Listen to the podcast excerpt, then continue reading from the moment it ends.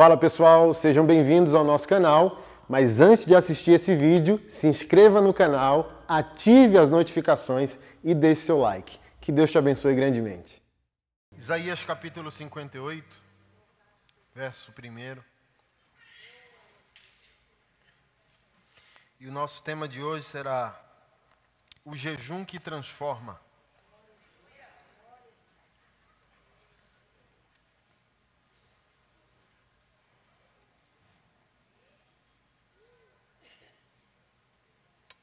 Isaías capítulo 58, verso 1.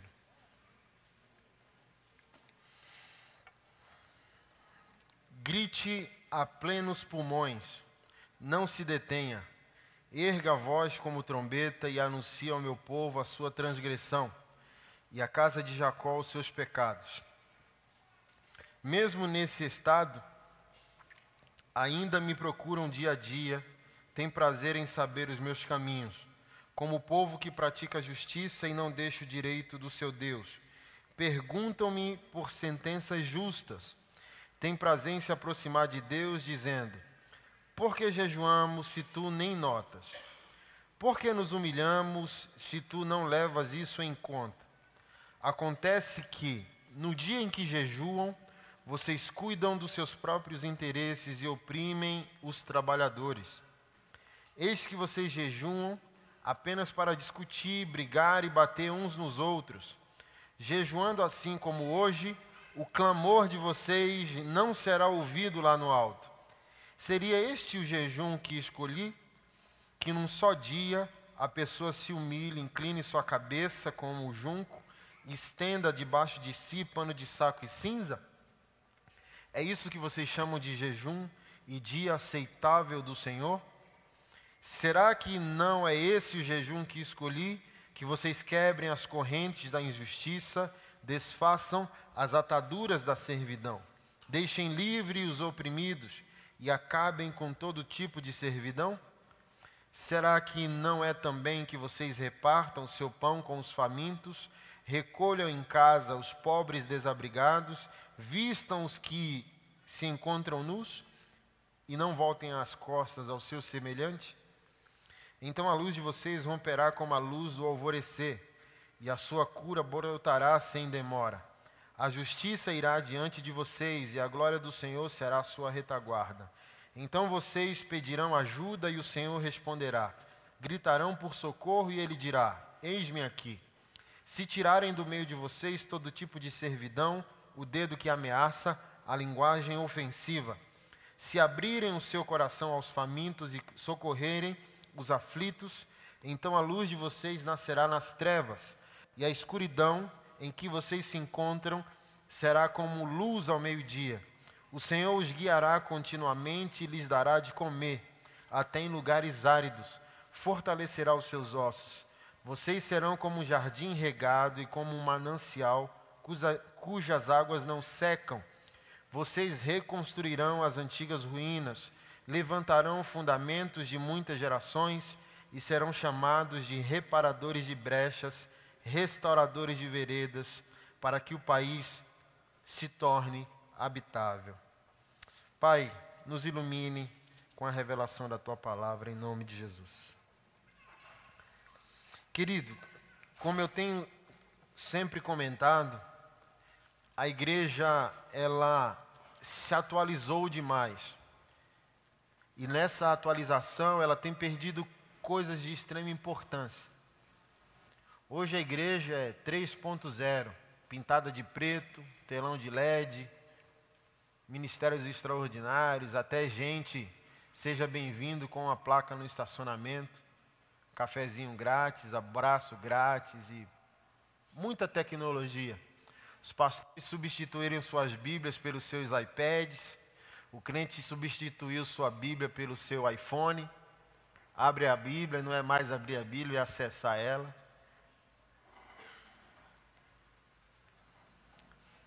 E eu creio que tecnologia é uma benção.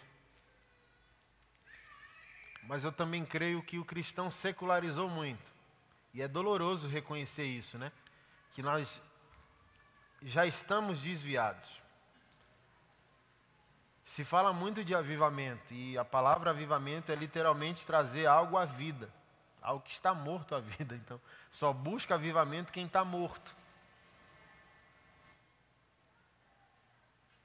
É trágico, né?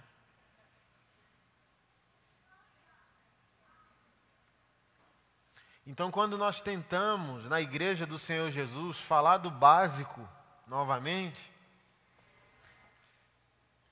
porque o culto virou programação, virou estética, virou atração.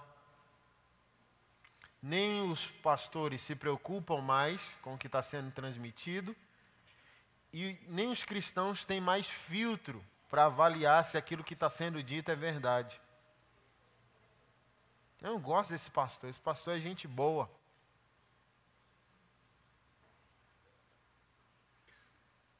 Não, mas o que define não é se o pastor é gente boa. O que define não é se a igreja é legal, se tem um bom departamento, se a cadeira é confortável, se o culto te agradou. Pergunta se você está fazendo o que é evangelho, se você está fazendo o que a Bíblia ordena, se você está dando uma resposta a Deus.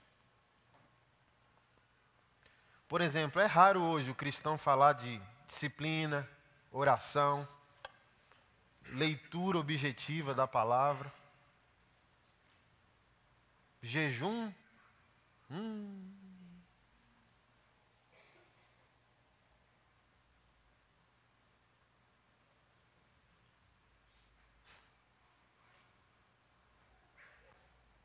É um tempo de resgate. A gente vai usar a palavra avivamento, infelizmente, mas é um, um tempo no qual nós temos que evangelizar a igreja de Jesus. Olha que, que tragédia.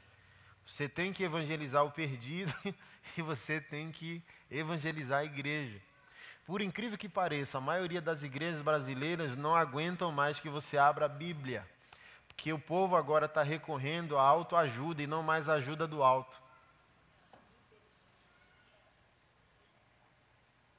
Tudo é lícito desde que a última palavra seja de Deus, seja a Bíblia, seja o que está escrito. Então hoje é ofensivo abrir a Bíblia. É uma, é uma pregação excessiva da graça, como se a graça diminuísse responsabilidade. Como graça de Deus fosse sinônimo de uma vida espiritual no diminutivo. Eu estou na graça, então eu devo menos responsabilidade às coisas de Deus. Eu sou leve, né? De onde vem a palavra leviano. Então, quando a Bíblia chama você de leviano, é que você está levando com leveza o que não é leve. Jesus Cristo disse: Quer vir após mim, pegue sua cruz e siga-me. Então não tem leveza com o Evangelho.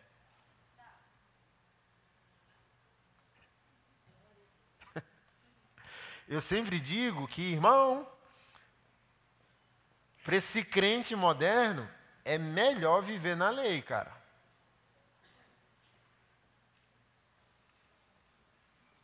Não queira muita conversa com a graça de Deus.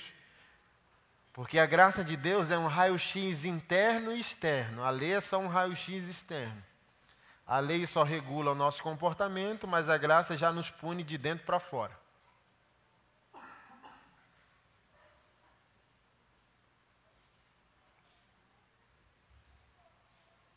Já não existe mais o homem de Deus e a mulher de Deus, né? Não há mais um peso. Porque todo o foco foi colocado na experiência do culto.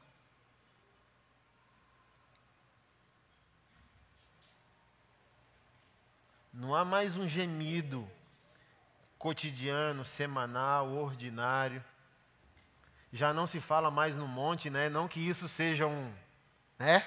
O, o Paranauê cósmico, mas eu sou do tempo que vamos no monte orar. Por, porque, por exemplo, o, o monte não é mais especial que a sua sala.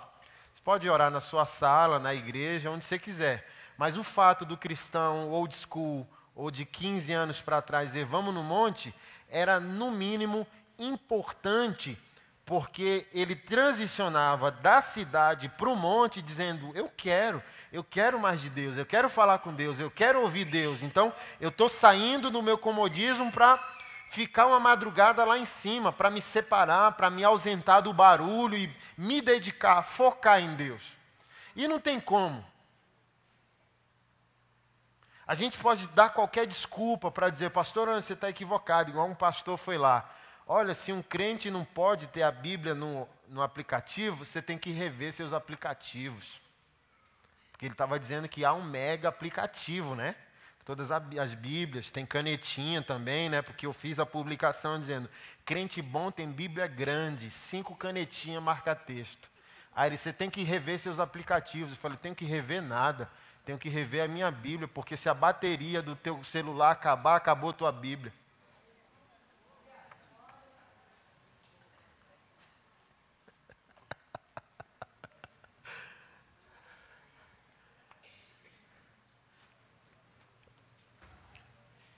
Quem aqui é do tempo que a gente podia ir atrás do homem de Deus e funcionava? Não, agora está tão moderno que não tem não, irmão. É, senta aí, olha para o telão, se servir lá do púlpito, serviu, se não serviu, cuida da tua vida, segue a tua vida. Não tem mais homem e mulher de Deus revelando os mistérios ocultos do nosso coração. As veinhas estão morrendo, porque já diz, é as veinhas. Então a esperança da igreja ainda é as veinhas do cocó mesmo. Então é o que salva. Que quando você lembra, fala, meu Deus, eu fui na igreja moderna e não solucionou. Aí você lembrou. Uh, tem a cocó lá no Pessul. Aí vai, pega o carro, vai lá na veinha do cocó, no Pessul e o pau tora. Ó, que... Assim, ó, o dedão, assim diz o Senhor. Pá! Aí vim no culto para ouvir o pastor tatuado, não resolveu, mas foi lá na veinha do cocó e ó, tome. Por quê? O pastor tatuado está muito moderno, está com iPad, tá? telão de LED, pá.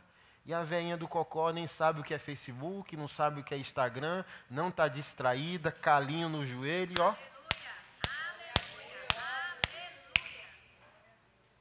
Sabe nem quem João Calvino, meu filho, é biscoito, é? Teologia, meu filho, o que, que é isso? Não sei o que, que é isso. Nós vai, nós vem, nós foi, tudo trocado. Sabe nem falar o português. Mas quando dobra o joelho, irmão, o céu abre. O céu abre, demônio foge. E Deus diz: Fala, minha filha, fala que eu te escuto. A gente modernizou demais e secularizou, irmão. Crente não é mais. É, virou piada, pureza e santidade. O que tu tá de jejum, macho? Piada. O que tu é virgem? Piada. O que tu se guarda? Piada, irmão. É raro. Raro hoje achar um cristão sério. Se achar, ponha na prateleira. É, é raro. Por incrível que pareça. A maioria de nós está brincando com Deus, com as coisas de Deus, com a volta de Jesus, está brincando com o Espírito de Deus, com a palavra de Deus. Levianos, essa é a palavra. O crente moderno é um crente leviano, leve, sem responsabilidade.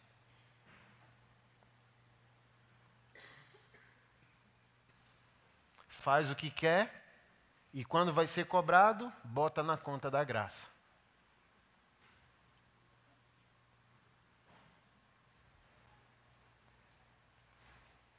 E eu sou do tempo, é brinca com Deus não, que Deus te mata, hein? E ó.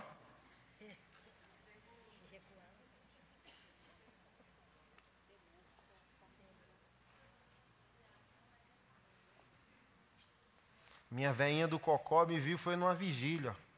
Como eu falei ontem, morava com aquela, cinco metros quadrados, não tinha porta lá em casa, era um ferro com a madeira.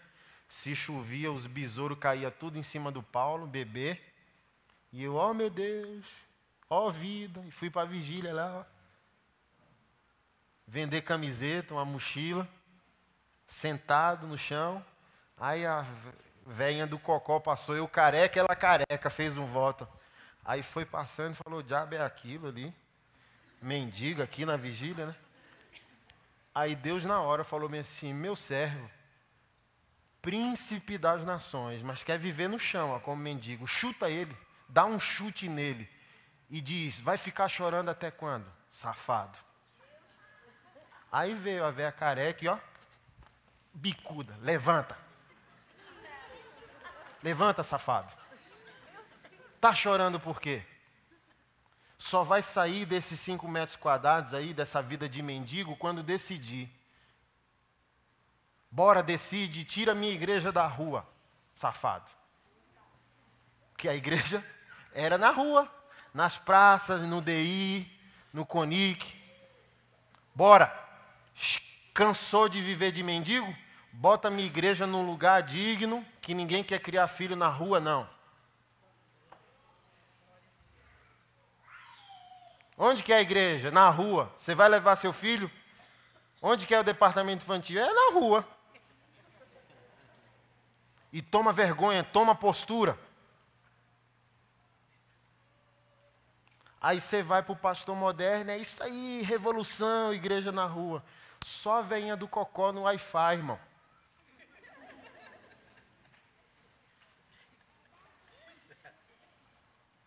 É raro. Eu não estou de brincadeira. É raro. Às vezes sua vida vai dar mais certo numa igreja no PSU, uma portinha com dez pessoas e uma veinha do cocó, do que comigo como um tatuado. Eu estou falando sério. Que talvez eu sou sabido demais, inteligente demais, leio demais. E talvez eu estou bloqueando a ação do Espírito Santo na minha vida e na tua. Que tal refletir? Pastor, está é, mandando eu embora, é? É.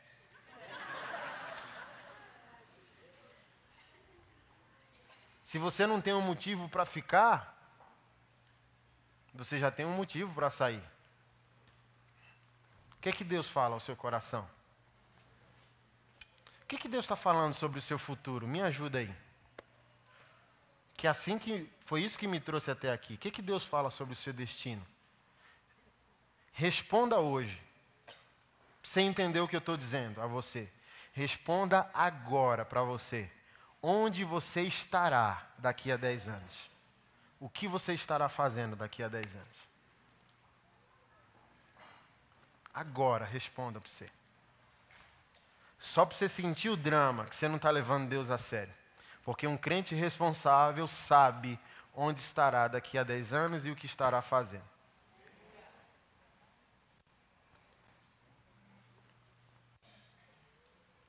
sem uma vida de oração, sem uma vida de adoração, sem uma vida de disciplina, sem uma vida de jejum, sem uma vida de compaixão, de amor, de piedade, de perdão, sem uma vida espiritual, você não consegue responder essa minha pergunta. Mas se você fosse, você conseguiria responder.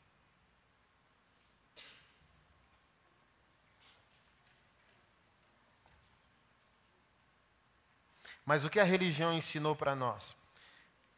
Que a gente tem que jejuar para Deus dar alguma coisa a nós. Que a gente tem que jejuar para ter um carro, jejuar para arrumar uma namorada, jejuar para casar, jejuar para enriquecer. E está tudo errado. Você não precisa jejuar para convencer a Deus de algo que é seu. A herança é sua. É só dizer, pai, eu preciso de um carro por causa disso. Fechou. Porque está lá, vocês não recebem porque não pedem, quando pedem, pedem mal. Então peça um carro coletivo, Deus, eu quero um carro, é para mim, eu quero tirar onda, mas de vez em quando vou te servir. Aí Deus fala, joia. Então, um filho não precisa jejuar para convencer o pai de algo que é normal, né? Como eu disse ontem, os meus filhos não me imploram para tomar café da manhã. Os meus filhos não precisam jejuar para me convencer que eu tenho que pagar a escola, que eu tenho que botar o almoço para eles, que eu tenho que comprar a roupa deles, que eu tenho que fazer as viagens no tempo de férias. Então, o cristão foi convencido pela religião que ele tem que jejuar para convencer Deus de algo que já é dele. Então, jejum tem outra função, não é convencer Deus. Deus já está convencido. Deus morreu na cruz em teu favor para te dar acesso, para te dar identidade, para te dar filiação, para te dar direito à vida eterna e à vida eterna a partir de agora.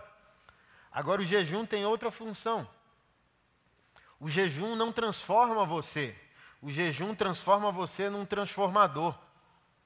Então, o jejum não é para estabelecer sua relação com Deus, ela já está estabelecida. Jesus pagou o preço, você não tem dívida nenhuma mais para pagar a Deus.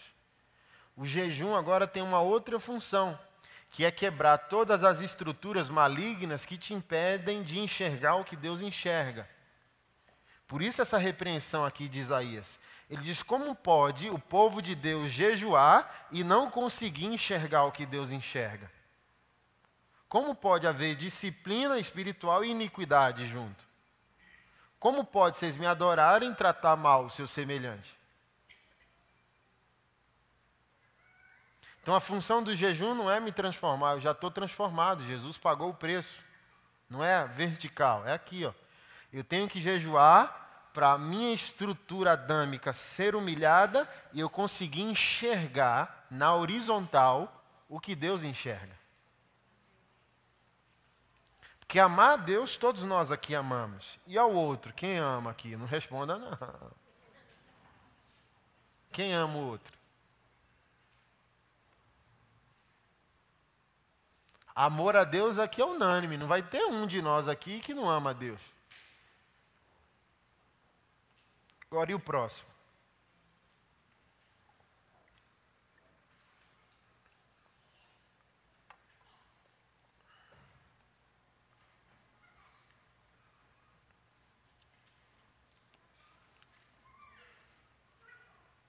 Então Isaías dá uma uma direção ao jejum. O jejum praticado de maneira correta vai fazer com que eu seja corajoso para enxergar o que Deus enxerga e fazer o que Deus faria. O texto já começa dizendo: grite a plenos pulmões e não se detenha. Ou seja, a prática do jejum vai nos tornar corajosos.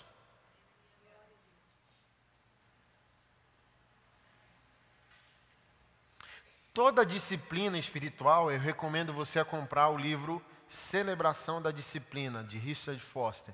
Vai ter adoração, jejum, comunhão, comunidade.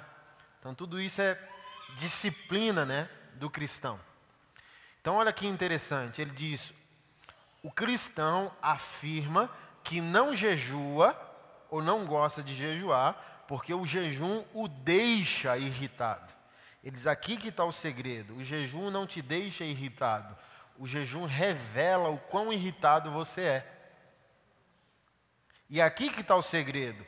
Quanto mais o jejum te irritar, mais você vai ter dimensão da sua da sua submissão à sua velha natureza adâmica. É essa mesma irritação que faz você explodir no casamento que, que faz você não ser fiel. Essa mesma irritação que movimenta toda a tua vida na horizontal, familiar, emocional, sexual, social. Então, com Deus está tudo bem. Jesus me deu conexão, eu adoro Deus, amo Deus, peço perdão pelos meus pecados. Agora, quando o jejum revela quem eu sou, principalmente por meio da irritação, é aquela irritação que é o impulso para toda a minha má atitude aqui. Suspeitar mal, não amar as pessoas, não perdoar as pessoas, disputar, rivalizar, trair, mentir. Então, qual é a função do jejum? Não é um carro novo, é eu tomar consciência o quão influenciado ainda sou por minha velha natureza. Então, quando o jejum parar de irritar, é que a gente está experimentando uma vida de plenitude em santidade. Estou me irritando menos. Consigo ficar um dia sem comer, dois, três. Aí quanto mais o cara consegue, mais o cara vai tomando consciência que ele está se tornando pleno, santo, separado. Aí ninguém consegue, você vira peixe ensaboado. Tentam irritar você, ó, a gente só responde na carne, irmão, quando Adão está gritante dentro de nós. Então, na mesma medida que a gente se irrita, a gente trai. Porque é a velha natureza dominando nossa existência.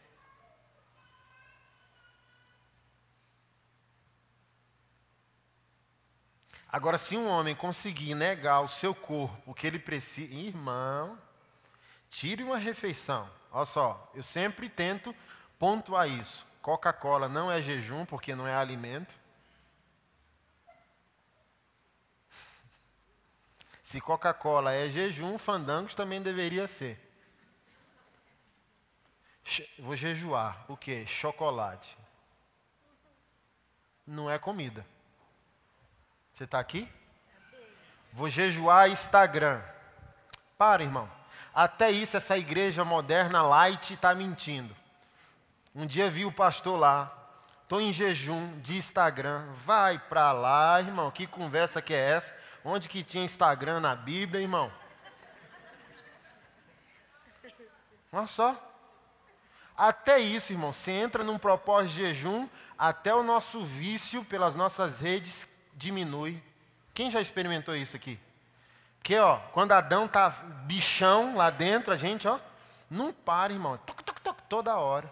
Começou a jejuar, mortificou a natureza, ó, humana e a natureza divina começou a aflorar, as coisas periféricas vão ficando de lado. Então, coca não é comida, chocolate não é comida, miojo não é comida, Big Brother não é comida, TV não é comida, internet não é comida. Não tem jejum de Instagram, não, irmão. Lamente estragar seu sonho de crente moderno. Instagram não é comida. Olha o que você está dizendo. Deus, eu sou viciado em Instagram, vou ficar sete dias sem, depois eu volto a ser viciado. Deus, eu estou morrendo, porque você reclama, irmão, ah, de, de quem fuma. Ô oh, rapaz, para de fumar, para de beber, vamos para a igreja. Mas você está morrendo na mesma dimensão. Se come McDonald's e bebe Coca-Cola. Então deixa o cara fumar e beber. Você está morrendo igual ele ou mais rápido. Mac câncer feliz, mais, menos um dia de vida. Dois litros de Coca-Cola, menos uma semana aqui na Terra. Desentopa até pia. Já teve essa experiência? Pega dois litros de Coca, pega um bife e coloca o bicho, ó. Bota um bife dentro de uma vasilha para você ver que eu não estou pesando nas suas ideias. Pega uma tigela, bota um bife, derrama dois litros de Coca-Cola, espera o outro dia chegar para você ver. Aí você vai dizer, misericórdia. Teu estômago. Ó. Então, olha Deus, eu estou matando minha vida com a coca, vou ficar sem uma, uma semana sem, daqui uma semana eu volto a morrer. Agora vamos falar de comida mesmo, tá bom? Feijão, arroz, um bifão, um ovão. Experimenta tirar isso. Ó. Mas por incrível que pareça, é um dia só. No outro dia já está, oxe, o que está acontecendo? Nébias, nem estou fraco. Três dias, quatro, por incrível que pareça, quanto mais o jejum vai, menos dominado você é e fisiologicamente você nem abala tanto. Mas o primeiro dia é trash, irmão. Chega a dar dor de cabeça assim, ó. Quem é viciado em café e junto com o jejum tira o café, é misericórdia. O primeiro dia é o inferno. Mas quanto mais tranquilo, estou tranquilo, vem suave, né? você fala, caramba, bicho, estou três dias de jejum. Aí você percebe que o temperamento muda, as reações melhoram. Aí vai afetando tudo. Porque a velha natureza vai perdendo influência e a nova natureza vai ganhando influência.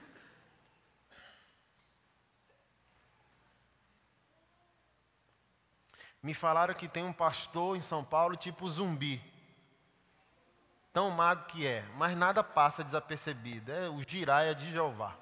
Não tem um doente perto dele que fica doente. Então é melhor viver como um zumbi e o céu conseguir fluir por nosso intermédio do que ser moderno demais, chique demais, cheiroso demais, irmão. E é só tecnologia, Bíblia. Ah, velho. Gente é povo de Deus, Deus habita em nós, a gente tem que ter uma vida extraordinária. A gente tem que ter uma vida surpreendente, a gente tem que ter uma vida fora da curva e não tem segredo, irmão. Não é teologia que vai te dar, não é mais um livro, não é mais uma pregação, não é pastorzinho famoso, não é mais uma conferência, é Jesus dizendo: essa casta só sai por meio de jejum e oração, irmão.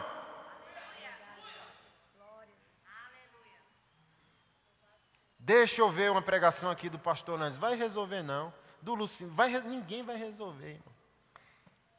Joelhinho no chão. Quem foi? A Alexandra, esposa do, do Rodolfo. A gente pregou junto semana passada. Aí ela falando que a mãe dela ah, se decepcionou com a igreja e foi até para, sei lá, Umbanda, Macumba, sei lá. Aí ela tinha que levar, às vezes, o sacrifício que ia ser feito. Aí chegava lá, entregava para o pai de santo, para a mãe de santo, e a mãe de santo, sai daqui, você está me atrapalhando. Aí ela falou que ficava frustrada, né? Falou, oxe, estão me excluindo, gente. Olha o que o pai de santo diz: saia daqui, você está me atrapalhando, você é daqueles que ora de joelho.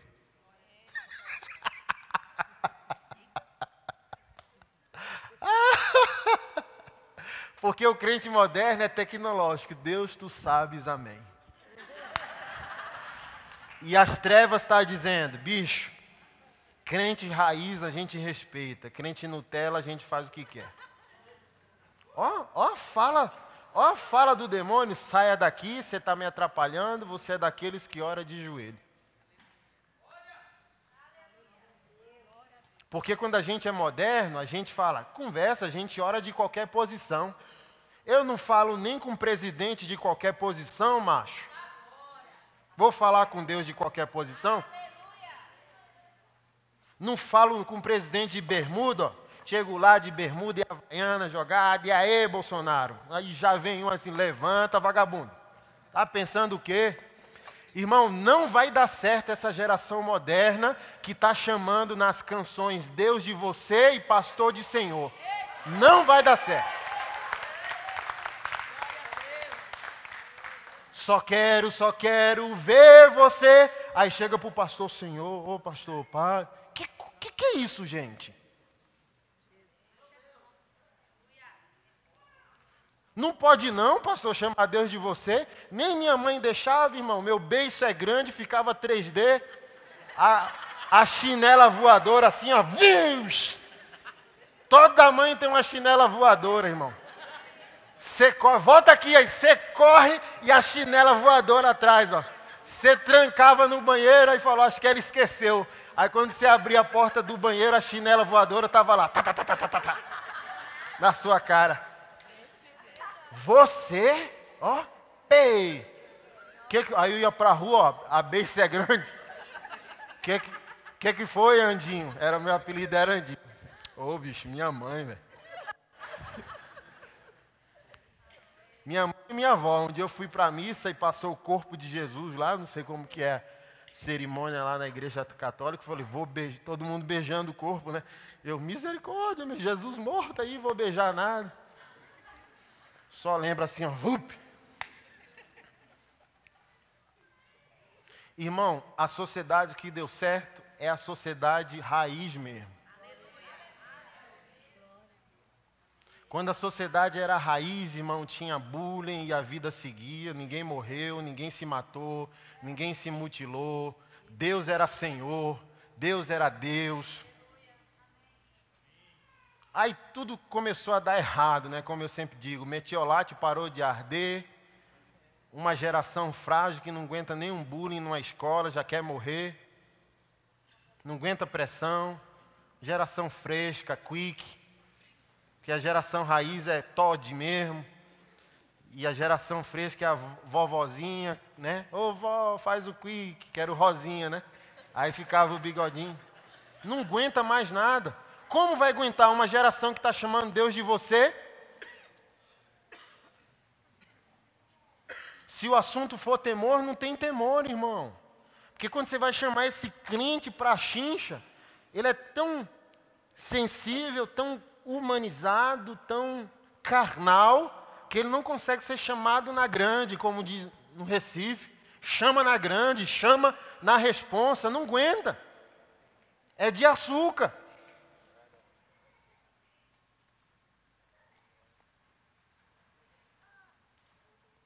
Eu sou da época que temor ainda era coisa válida na casa de Deus. Onde a gente tinha medo dos homens de Deus.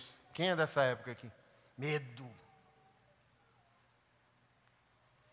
Um dia eu perguntei para Deus, Deus, por que, que as pessoas não estão sendo julgadas? Eu sou da época que o, o, o julgamento de Deus era rápido.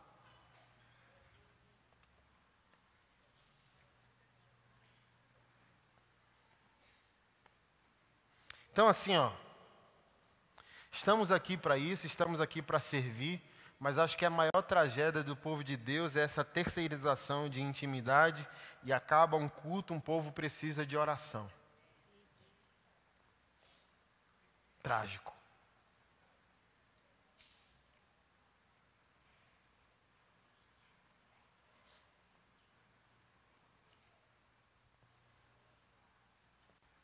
Estamos aqui para orarmos uns pelos outros. Mas todos nós somos filhos de Deus sem mediador algum, com acesso direto ao Pai. Então a gente busca ajuda naquilo que está insuportável, mas não é para substituir o que você já disse diante do seu pai. Eu tenho três filhos e eles não precisam procurar você para falar comigo. Deus quer ouvir você.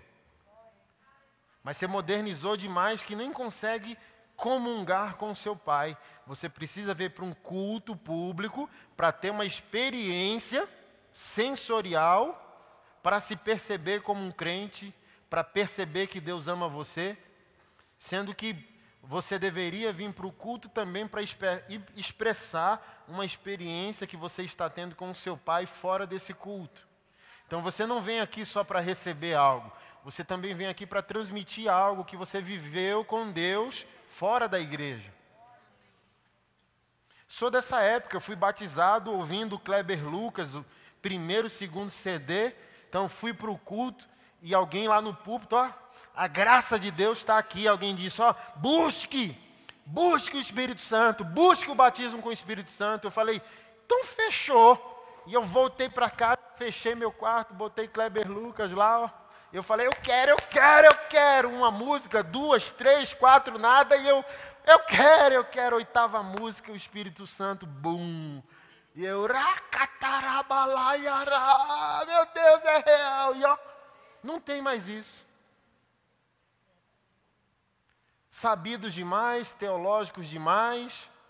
Cadê o Espírito Santo? Buscávamos antigamente revestimento de poder, oração em outras línguas.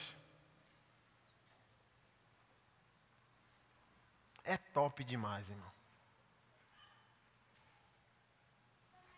Não tem mais isso.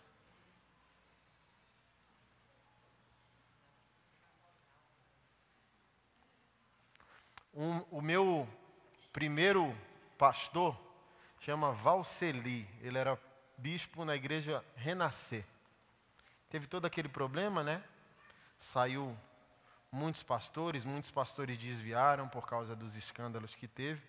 Aí ele me encontrou na rede social dizendo: Caramba, é você, meu Deus da glória. Olha o que aconteceu com a sua vida. Eu falei: Sua geração fez um ótimo trabalho. Eu temia Deus, esses homens me ensinaram o temor do Senhor. E foi isso que me trouxe até aqui. Não foi tecnologia, não foi livro, não foi pregação de ninguém. Foi temer, amar e adorar a Deus e obedecer a Sua palavra, irmão. Crer até na capa da Bíblia. E não tem mais isso. Crente fast food, rápido, tecnológico, entendeu? Inventando as teologias malucas que saltam na cabeça. Outro dia entrei nas minhas redes sociais e, e os camaradas. Eu falei, que doideira povo de Deus não tem mais o temor como guia.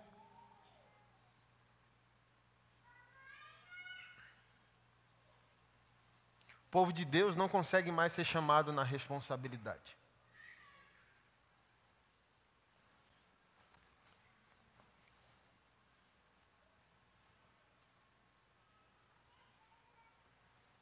Na minha época, um pastor podia dizer que o crente não dizimista está roubando Deus. Hoje, se eu falar isso, amanhã você me põe no Facebook.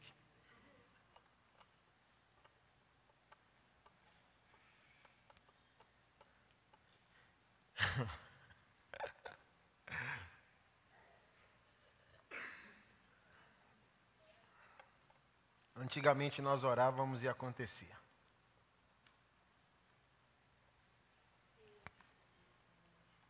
Um povo tímido. Jejum traz coragem, jejum traz ousadia.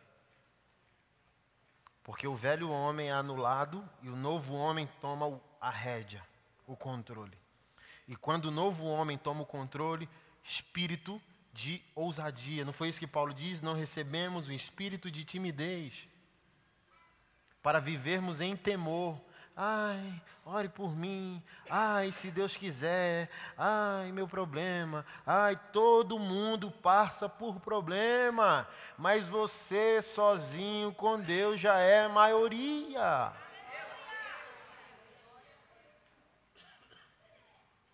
coragem para orar sabendo que você está sendo ouvido. É o que eu sempre disse, há uns cinco meses eu desci no aeroporto de Curitiba e o Espírito Santo me visitou ali dizendo, saudade. E eu comecei a chorar, dizendo, meu Deus, estou pregando quase todo dia no automático. Trabalhando para Deus, sem Deus. Oi? Olha aqui, aqui doideira. Deixa no aeroporto para fazer a obra de Deus, aí Deus vem e diz: saudade de você.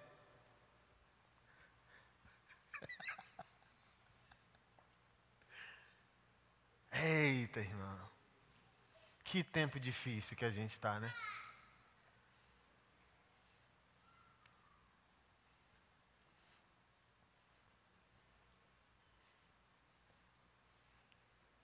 Aí tem muitos de nós, né? Com todo respeito, tem irmãos que ensinam oração 24 por 7, né? Que é orar 24 horas, 7 dias por semana.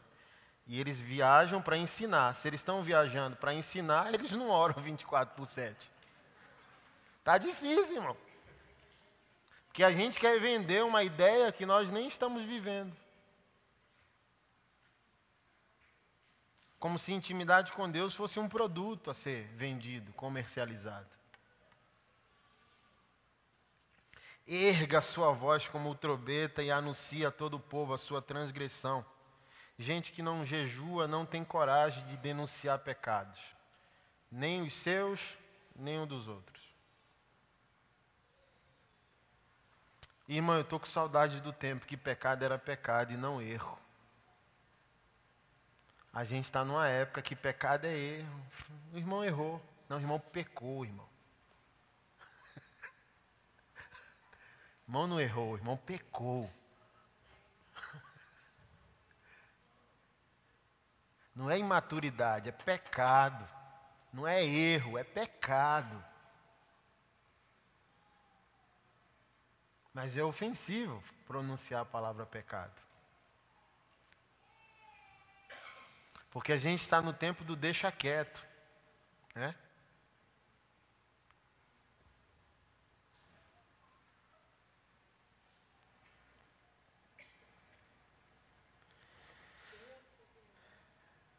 Aí o Senhor diz: mesmo nesse estado, eles ainda procuram por mim dia a dia, têm prazer em saber meus caminhos. Ó, você continua sendo crente. Não deixa o direito de Deus, pergunta-me sobre as sentenças justas, tem prazer em se aproximar de mim, continua aparentemente tudo bem. Mas não há uma resposta. Deus quer dar uma resposta a todo ato de obediência a Ele. No 3, o mesmo povo que se aproxima de Deus reclama, dizendo: Ah, por que nós jejuamos e o Senhor não nota? Por que nos humilhamos e o Senhor não leva isso em conta?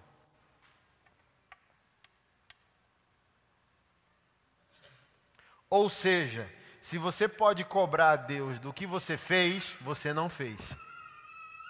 Para Deus. Deus, por que jejuamos e você não nota? Então, se você pode dizer isso a Deus, você nunca jejuou para Deus. Deus, por que eu dizimei e ofertei e o Senhor não me prosperou? Porque você nunca dizimou e ofertou para Deus. Se você pode cobrar Deus, nunca foi de verdade. Porque o que você faz para Deus em nome dele, com poucos dias você esquece. A obediência cristã sofre de amnésia, porque não é uma obrigação, é biológico, é orgânico. Eu faço o que tem que ser feito e acabou. Então, o bem que eu faço, eu não contabilizo para cobrar Deus ou cobrar alguém. Não, o que eu fiz decorre do que eu sou. Eu fiz porque eu sou. Não faço para ser. Eu faço porque sou. Então é biológico, é orgânico. É o que eu sou. Eu oro porque eu sou. Eu adoro porque eu sou. Eu dou o meu dinheiro porque eu sou. Eu congrego porque eu sou. Eu amo porque eu sou. Perdoo porque eu sou. Eu sou.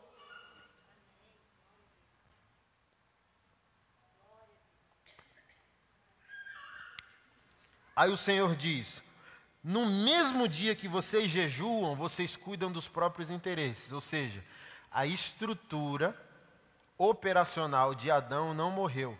Eu estou fazendo o sagrado, mas continuo vivendo no automático. Vocês jejuam para mim e no mesmo dia que jejuam para mim, continuam fazendo ou administrando a vida de vocês como se vocês não tivessem dono.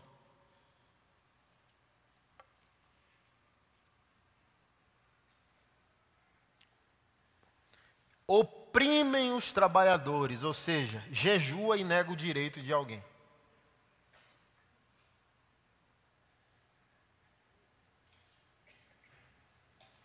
Vocês jejuam, olha que doideira. Vocês jejuam apenas para brigar e bater uns nos outros. O cara está jejuando desde as oito, chega três da tarde, ele tem uma experiência com a esposa, no casamento ou no trabalho. Que, que foi? Ou seja, não é jejum. Não mortificou, não matou, não anulou a velha natureza. Vocês jejuam para mim, continuam brigando, discutindo.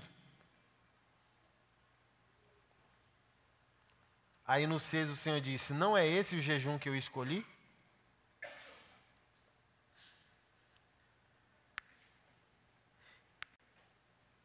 Não é, diz o texto, num só dia que eu quero que vocês se humilhem e inclinem a cabeça.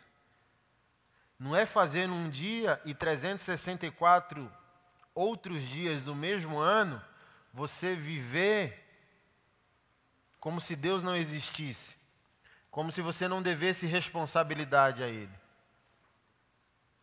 É a mesma coisa de um irmão católico não comer peixe em um dia e comer a carne do seu irmão o ano todo.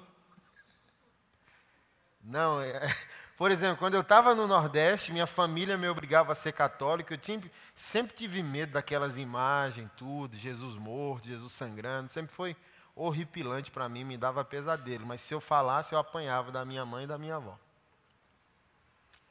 Mas, irmão, se no dia lá, qual é o dia? Quaresma, é? Que não pode comer o peixe? Só pode comer peixe? É quaresma?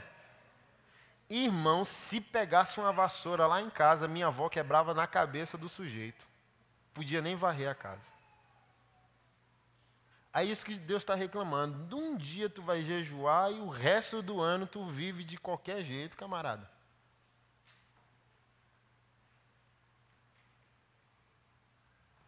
Então um crente faz o que é sagrado num dia e os outros?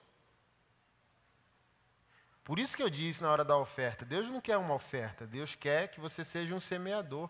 Deus não quer uma semente, Deus quer um estilo de vida. Então Deus não quer que você jejue, Deus quer que você seja um jejuador. Toda vez que você perceber que você está bichão demais, vocês notam, né, quando você está bichão demais?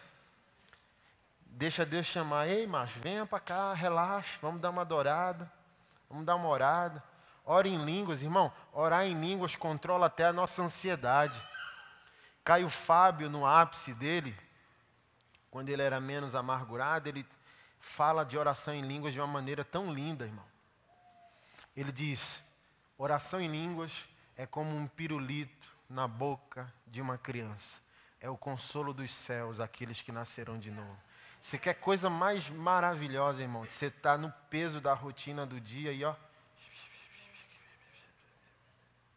Ansioso, pagar as contas, problema no casamento, dívida, filho, e puxa, e mensalidade, e tudo. Olha que, que presente o céu nos deu. Lavando louça com aquela ansiedade. Além de estar falando com Deus, não é da conta de ninguém, né? Porque a Bíblia diz: aquele que ora em línguas fala com Deus em mistérios e ninguém entende. Ou seja, não é da sua conta. Um dia alguém chegou para mim e disse: Eu não creio em oração em línguas, porque só vi uma vez que foi de verdade. Eu falei: Você é estúpido, isso que você é. Porque a Bíblia diz que aquele que ora em língua fala sozinho com Deus em mistérios. Então não tem como você. Você não tem direito de entrar na experiência do outro. Só uma vez que eu vi que é de verdade. Olha que, que petulância. Se a Bíblia está dizendo que é um dom pessoal, só pode ser usado na igreja se o cara for bichão ao ponto de orar em línguas e tiver coragem para interpretá-las. Mas imagina ser na lida da vida, cansado, ansioso, e ó, com um pirulito celestial na boca. Às, às, vezes meus filhos me pegam, né? Quando eles me pegaram a primeira vez, dizem, mãe, o que, que foi, menino? Pai está cochichando, é? Está fofocando. Não, ele está orando. Oxi, oracinha. Está orando em línguas. Em línguas? O que, que é isso? Aí tem momentos que o crente passa por uma batalha tão mais fácil e às vezes você não consegue responder. Mas a palavra está dizendo que aquele que ora em línguas falou com Deus em mistérios. E adivinha como é a resposta? É Deus devolvendo a você o resultado da oração em línguas numa estrutura interior capaz de aguentar os momentos de crise e pressão. Então, tinha situações no passado que, quando você enfrentava, esmagava você, destruía você. Aí, tem situações que é dolorosa, mas você passa em triunfo e diz: Meu Deus, um dia eu passei por uma situação tão com classe, sofri com elegância.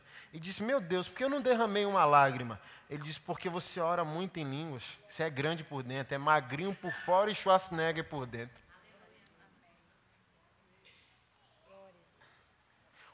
Hoje o crente é moderno demais para crer na oração em línguas. Oxe, está doida? É? Doideira é essa?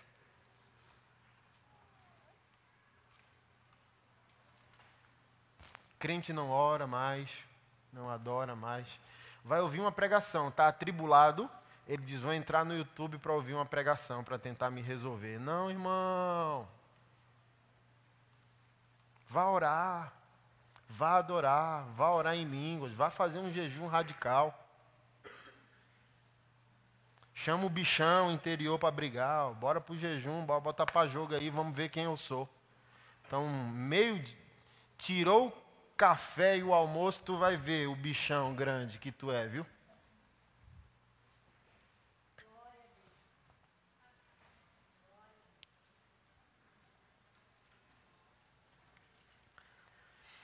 O texto não está dizendo que a prática social é jejum.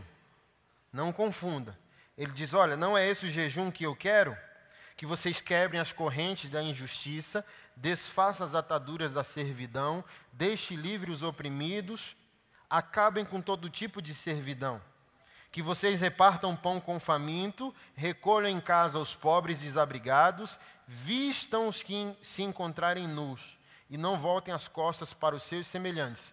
A Bíblia não está dizendo que a prática da justiça é jejum, mas a Bíblia está dizendo que quem jejuma de verdade será um presente social para alguém.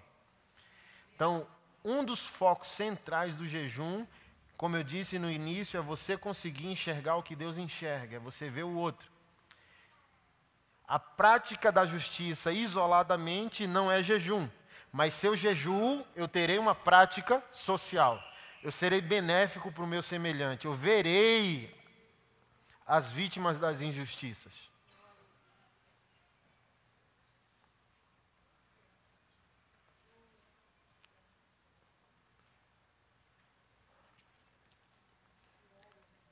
E essa igreja moderna, esses cristãos modernos, não tem muita empatia, misericórdia e serviço. Ele até se comove, compartilha, mas não investe.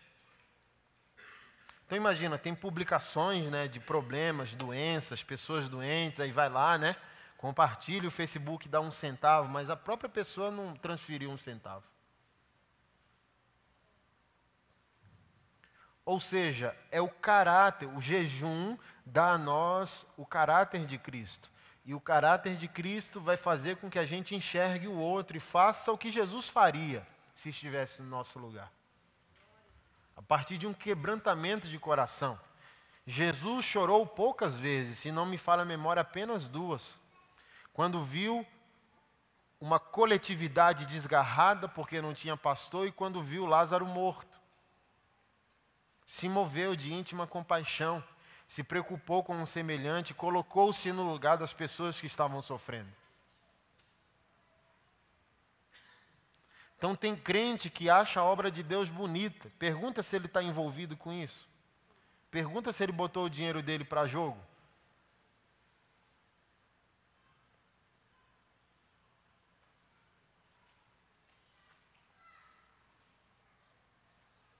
Tudo porque sua natureza adâmica é grande, é influente ainda na sua vida.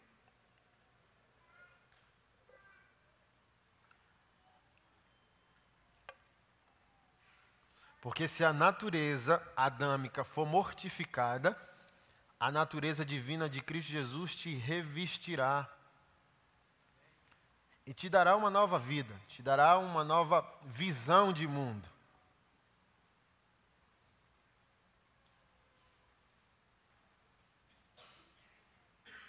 Jejum é bom demais, irmão. E precisamos resgatar essas práticas cristãs.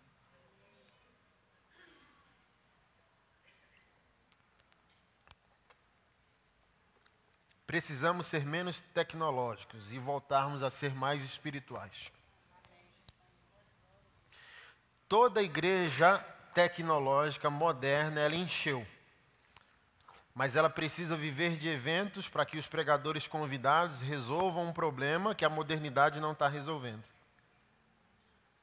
Então, tem igrejas lotadas de pessoas vazias, porque os líderes que lotaram essas igrejas são tão desonestos consigo e com Deus que eles sabem que não tem alimento para aquele povo.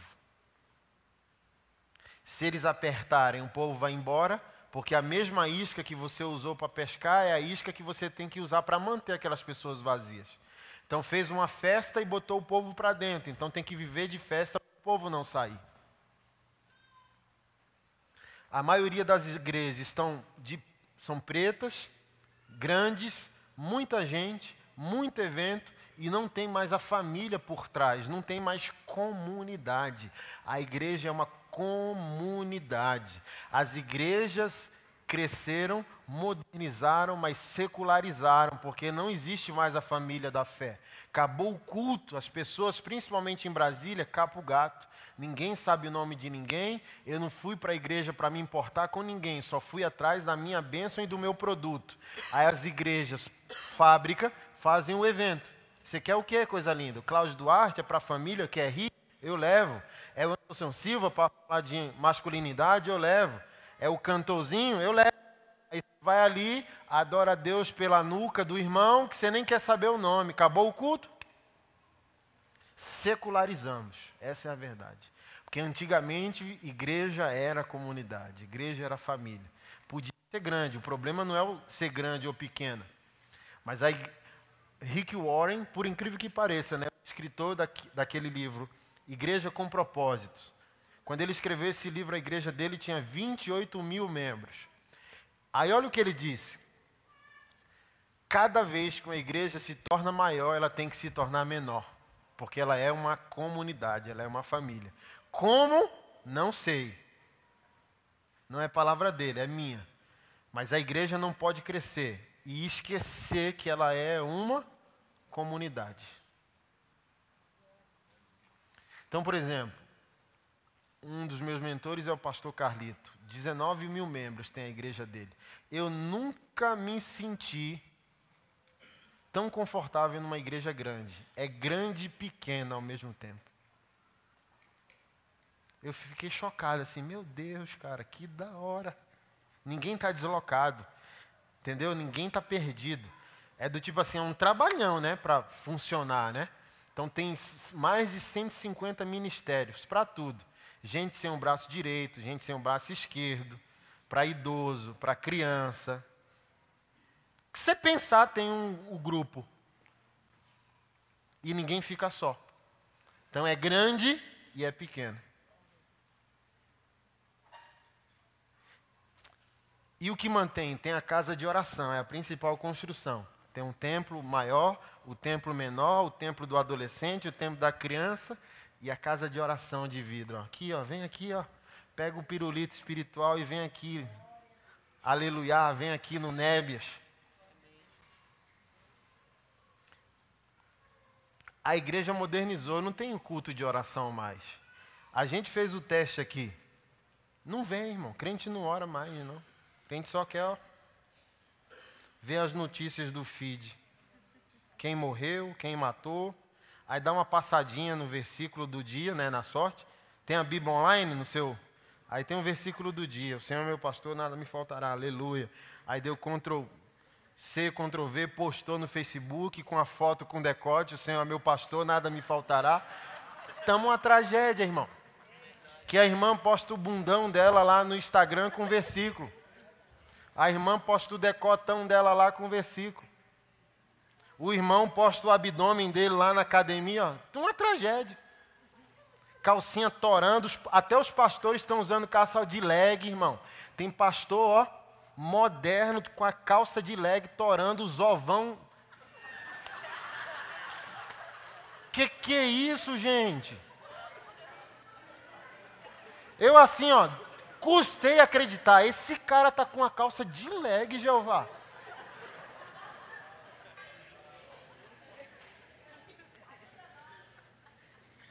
Meu Deus, o que é está acontecendo com o teu povo?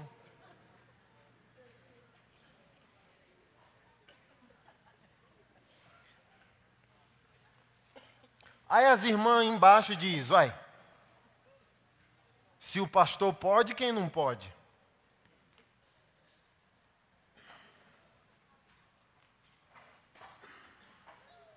Pastores sem temor de Deus, pegando mais mulher que o Mestecatra.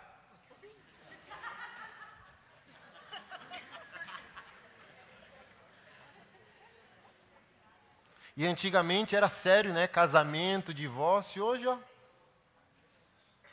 Pastor prosperou é quase sinônimo de trocar a esposa pela novinha.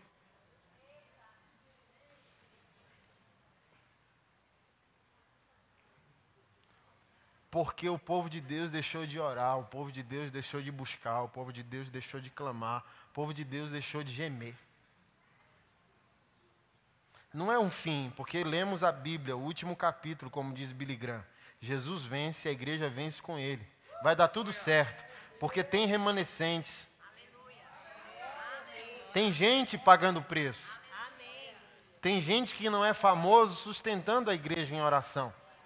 Mas a gente precisa dar um choque coletivo no povo de Deus. Ei, acorda. Vamos buscar o Senhor. Vamos acordar mais cedo, dormir mais tarde, buscar o Senhor, comprar uma Bíblia. Voltar ao que nós fazíamos antes. Voltar a fazer o que nos trouxe até aqui. A gente sabe o que foi o impulso, o DNA que trouxe a gente até aqui. A gente orou, a gente clamou, a gente buscou, a gente pediu, a gente leu, a gente pagou o preço. Foi isso que nos trouxe até aqui. E agora, nesse momento, a gente não pode se dobrar. Há uma pressão social que pede o cristão viver de qualquer maneira.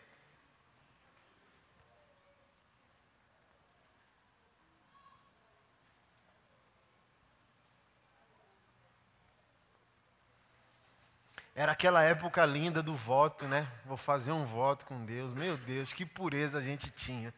E a gente perdeu.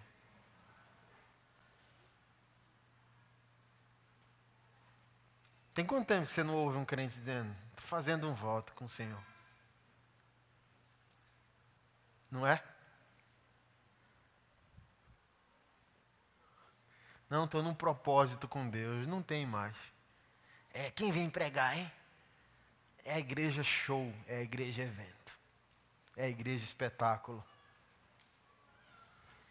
E Charles Spurgeon, pastor batista, falou há 200 anos.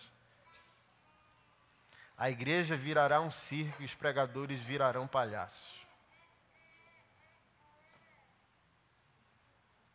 Esses dias eu vi o filho do Tiririca, né, Tirulipa, falando um trem assim, ó, que crente não fala. Aí eu falei, meu Deus, olha que tempo ruim, né? Os palhaços são homens de Deus e os homens de Deus são palhaços. Pegou ali o Neymar e ó, aí saiu do Neymar e começou a esculachar todo mundo. Busquem Deus, Jesus está voltando, leiam Bíblia. Eu estou lendo Bíblia todo dia, seis meses eu estou orando direto, lendo Bíblia, e está acabando um show de piada, e quando acaba um show de piada, ele diz: Você pagou e veio aqui para rir, mas agora eu quero falar sério, quero falar sobre tua vida eterna. E ó, tome.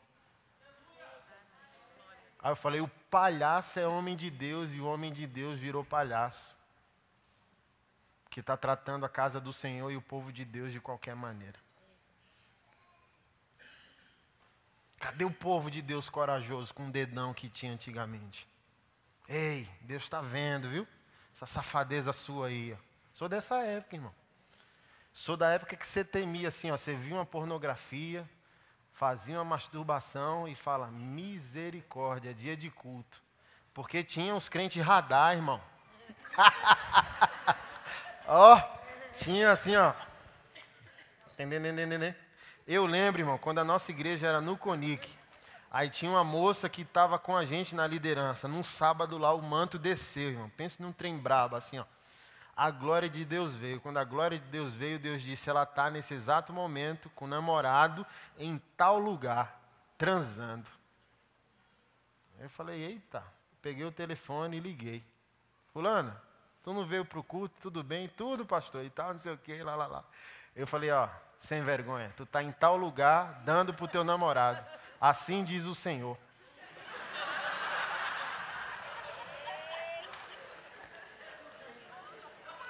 Você viu essa irmã? Quem viu essa irmã? Ela foge de mim até hoje, irmão. Que onde há um homem de Deus não há brincadeira. Quando Deus leva, quando um, um, um homem e uma mulher leva Deus a sério, as pessoas fazem o cálculo antes de entrar na igreja. A igreja está grande, mas ela está vazia. Antigamente, porque a gente levava a sério, as pessoas só queriam ser crente quando faziam a conta. Eu só vou entrar se eu entrar de verdade.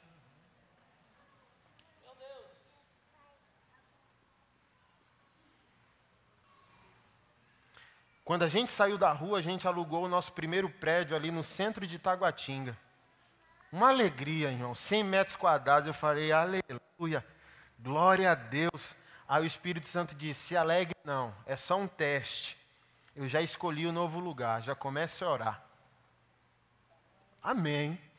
Aí minha pastora ligou na hora. Tá feliz, né? Tô. Fique feliz, não. Já, Deus já escolheu o novo lugar. Olha como é as coisas de Deus quando tem propósito, oração, responsabilidade. Aí o pastor da Bola de Neve, na época, meu amigo Foca, que hoje está em Mogi das Cruzes, ligou. Cara, tem uma impressão aqui no meu espírito. O Senhor manda te dizer para você não ficar feliz com esse lugar, que Ele já escolheu o novo, para você orar.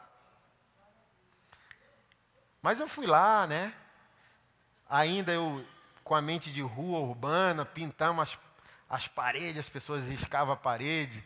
Aí eu comprei uns ofertórios, caixinha de correio. Botei um monte assim, ó departamento infantil, missões. Aí o pessoal que, que ia podia ir ali colocar uma oferta no departamento que ele quisesse. Aí eu fui numa quarta-feira orar à tarde. Aí quando eu entrei, aí eu fui olhar a caixinha das crianças. Olhei, tinha 21 reais. Falei, glória, era muito dinheiro na época, irmão, 21 reais. Falei, aleluia! Aí eu fui abrir o cadeado e o Espírito Santo, Espírito Santo, disse: Não tire. É a isca do rato. Ô louco! Isca do rato? Rato uma pessoa? O Senhor está chamando um ser humano de rato. Ele diz: Eu chamei de cachorro, de serpente, de víbora, por que, que eu não chamo de rato? É a isca do rato. Deixa aí o dinheiro. Deixei.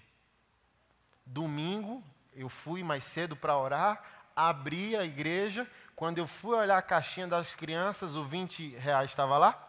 Sumiu. Aí na hora o Espírito Santo disse: O rato é o fulano.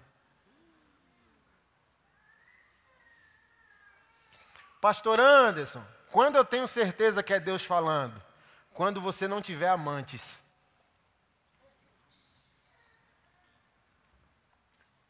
Eu acho que vocês não entenderam, né? Você não consegue saber se é Deus falando porque você tem mais dez pessoas que você ama, prostituindo o seu coração. Você ama de Deus e mais dez. Aí por isso você diz, ai, quando eu sei que é Deus falando? Como eu decidi não ter amante, eu só tenho um Deus e um amor, que é Ele. O rato é o fulano. Aí eu peguei o celular e disse: Ô pastor, nébias, manto, porque crente pilantra é espiritual, irmão. Terra, glória, fogo. Eu disse, querido, você tem uma semana para me falar o que você acha que eu não sei. Nébias, decovas, do que se trata, pastor? Você tem uma semana para me falar o que você acha que eu não sei. Olha como é crente pilantra. E está cheio a casa do Senhor. Ele me falou? Seis dias, cinco, quatro, três, dois, um. No último dia eu liguei. Bicho, o Espírito Santo já me falou o que você fez. Eu só espero que você seja homem para reconhecer. Eu te dei sete dias. Deixa eu te falar. Deus é amor. Deus morreu na cruz para te salvar, mas tu é tão pilantra que ele diz que tu é um rato. Será que tu quer viver tua vida inútil, sendo chamado pelo Deus de amor de rato? Deus te chamou de rato, macho. Se arrepende, doido. Quer morrer, cara? Vamos tomar um café, pastor. Não confessou. Aí foi na minha cara. Ó. Diga o que você fez, macho. Eu já sei. Eu sei o que você fez. No café, o cara ainda demorou três horas para poder falar. Depois de três horas, disse: Fui eu, pastor. Fui eu, peguei os 20 e tal.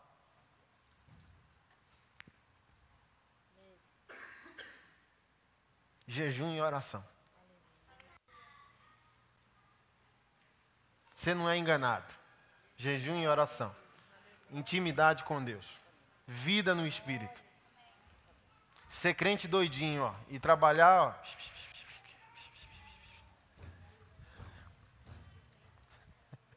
É, é as crianças, o horário avançou.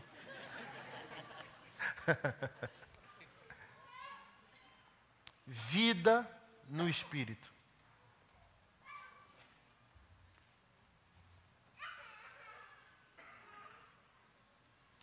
Deixa eu terminar com esse testemunho. Eu trabalhava no Conic, era gerente de uma loja de tatuagem há 12 anos, 10 anos atrás. Numa dessas experiências, o Espírito Santo me pegou tão forte que eu tive que fechar a loja e me trancar no banheiro lá para ah, Deus eu te quero, Deus eu te amo. Deus me deu o Conic, essa desgrama. Tinha vezes que eu ia trabalhar e tinha cadáver dentro da lixeira.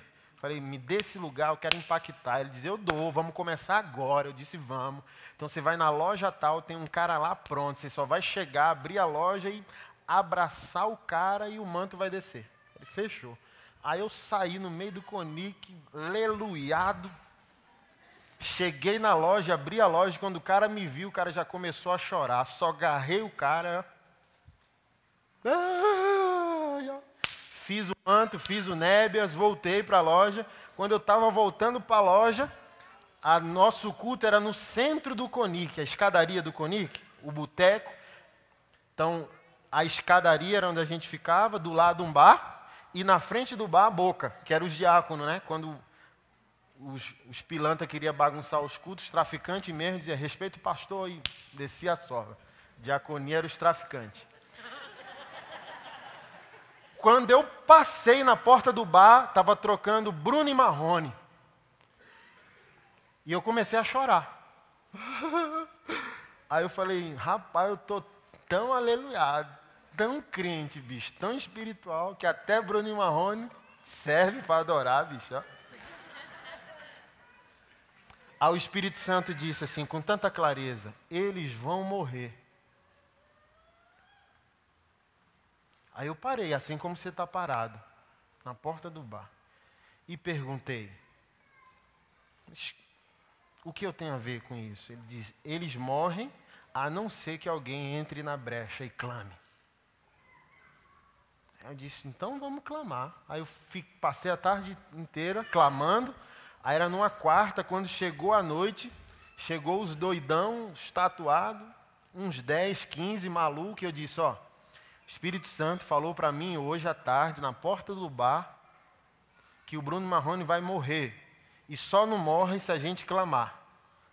Aí todo mundo assim, né? Que é conflito cultural, né? Um monte de maluco tatuado, rap, rock and roll, o que, é que tem a ver com o sertanejo do, ne do negócio? Né? Mas a gente não é tatuado, a gente é homem de Deus. E esse é o escândalo do Evangelho, né?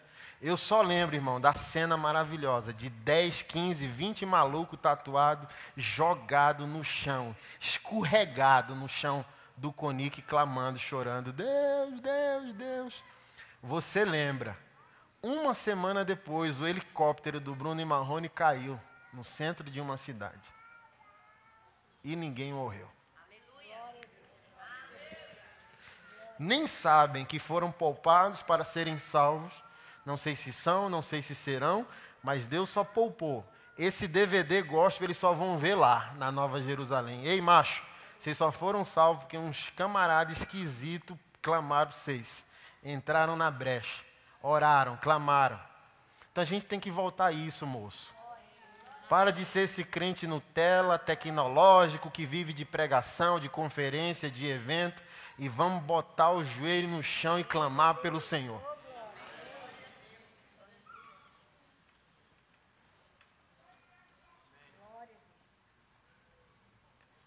Porque onde há um crente responsável, há uma história para contar sobre Jesus.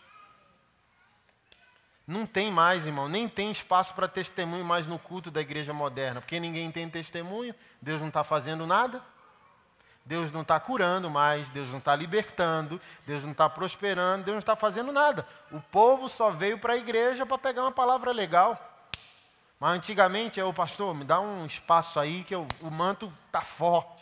Deus fez, Deus libertou, Deus curou, Deus restaurou, Deus tinha testemunho antigamente, hoje não tem mais.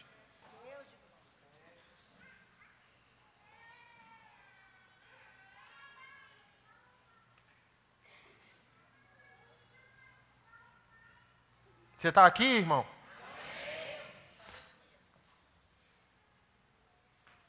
Deus é bom.